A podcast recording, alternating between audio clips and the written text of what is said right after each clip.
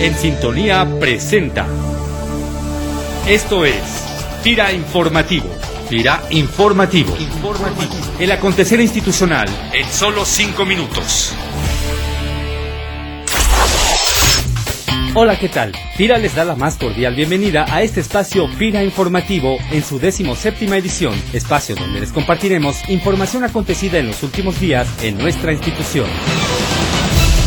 Por primera vez en su historia, el pasado 8 de mayo, FIRA salió al mercado bursátil para emitir certificados bursátiles por 3 mil millones de pesos que permitirán acercar mayores recursos a la institución para mantener e incrementar nuestro fondeo a los intermediarios financieros. Esta participación en la bolsa es la primera de dos emisiones que se llevarán a cabo en el presente año y que, como lo señalara el director general de FIRA en entrevista con medios de comunicación, se prevé que exista amplio interés de los inversionistas. Tuvimos una demanda de prácticamente tres veces lo que ofrecimos fueron 3 mil millones lo que ofrecimos y casi fueron 9 mil millones de pesos que nos demandaron. Eso es muy importante porque siendo una institución que dedica el 100% de su cartera al campo, pues es un reconocimiento de que el campo también es buen negocio, ¿no? que pueden ser créditos muy buenos, que se pagan a tiempo y que están haciéndose las cosas bien. Fue, este, bueno, la tasa de referencia fue TIE más 25 puntos bases, uh, punto 25%.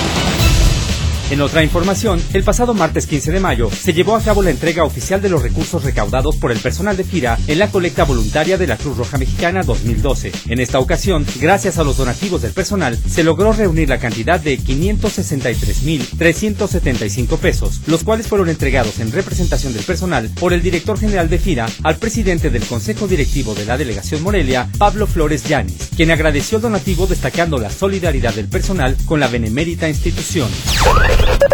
Hoy, por cuarto año consecutivo, el personal de FIRA ha hecho un gran esfuerzo por apoyar a la delegación Morelia. Por eso para nosotros es importantísimo el que ustedes sepan qué se hace con los destinos que ustedes aportan a la institución.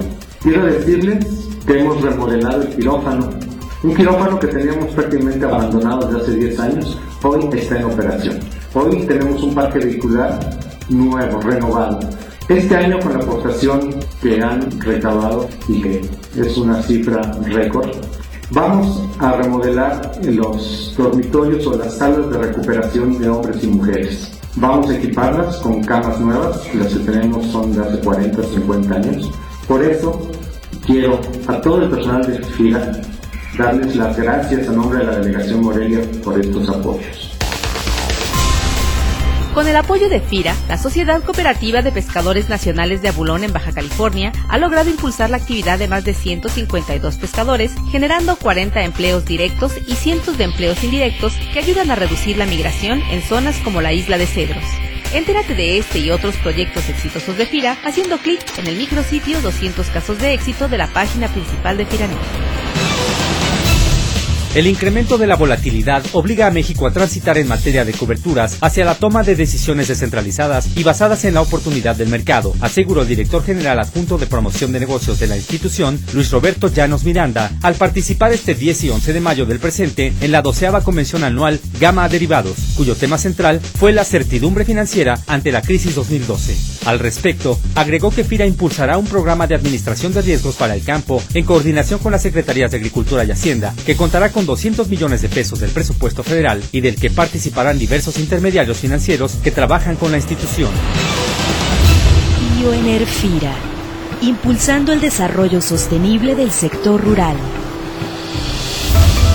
En 2001 y luego de participar en el Foro de Agronegocios para Jóvenes Emprendedores realizado por FIRA, un joven empresario visualizó los biofertilizantes, una oportunidad de generar un agronegocio que brindara una alternativa sustentable para solucionar los problemas de fertilización de los productores agropecuarios en el estado de Puebla. De esta manera, constituyó la empresa Fernatol, la cual, con una infraestructura integrada por más de 60 criaderos de lombrices rojas californianas, es capaz de producir 400 toneladas de biofertilizante al mes con un importante impacto económico y ambiental en la región, tal como nos comenta Saturnino Hernández García, promotor de la agencia Teciutlán en Puebla.